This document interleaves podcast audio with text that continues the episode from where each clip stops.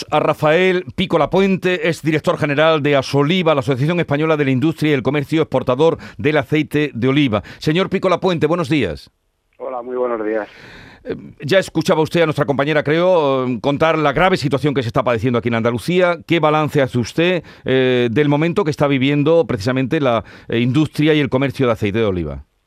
Bueno, en general todas las empresas españolas exportadoras están paralizadas eh, porque no se puede sacar, no se puede mover mercancía, ni tanto entrar a la fábrica como sacar de la fábrica.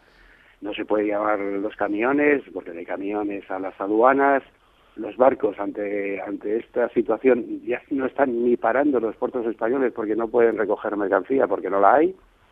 Pero las consecuencias pues son muy graves porque no solamente el parar una industria lo que supone, sino todos los clientes importadores que al no estar recibiendo la mercancía como estaba en el contrato, pues están recurriendo a comprar a otros países competidores nuestros, como por ejemplo Portugal, Italia y Túnez, que no tienen este problema. Entonces, no solamente las exportaciones que se están dejando de realizar, sino que estás poniendo en manos de, tus, de los importadores otros proveedores, y eso es una situación muy grave.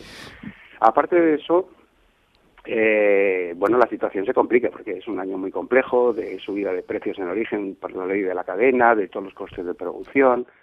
Eh, cuando esta situación eh, se regularice, que en algún momento me imagino que el gobierno será eficaz y lo regularizará y lo arreglará con las medidas que crea oportuno, pues el colapso que va a haber en las aduanas va a ser terrible, esto va a durar tiempo porque pues todo lo que nos está exportando mm, va a haber falta de navieras, va a haber falta de contenedores y los fletes van a estar por los aires. Pues vaya panorama, señor Pico La Puente. Acabo de hablar con el representante, el portavoz de em, la plataforma llamada de defensa del transporte que dicen que no deponen su actitud eh, por más que se haya alcanzado un acuerdo esta madrugada. Bueno, yo no digo nada en contra de la plataforma y en contra de ningún sindicato. Ellos tienen que reivindicar su situación como consideren conveniente. Yo creo que el gobierno debería poner todo y el mayor interés porque está un, un país paralizado y un país paralizado requiere de unas medidas extraordinarias y de una agilidad en la toma de decisiones y eso es lo que nosotros demandamos. Rafael Picolapuente, que nos ha hecho una descripción mm, bastante angustiosa para eh, la situación de los eh, productores de aceite de oliva y exportadores. Un saludo desde Andalucía y a ver qué pasa en los próximos días. Muchas gracias.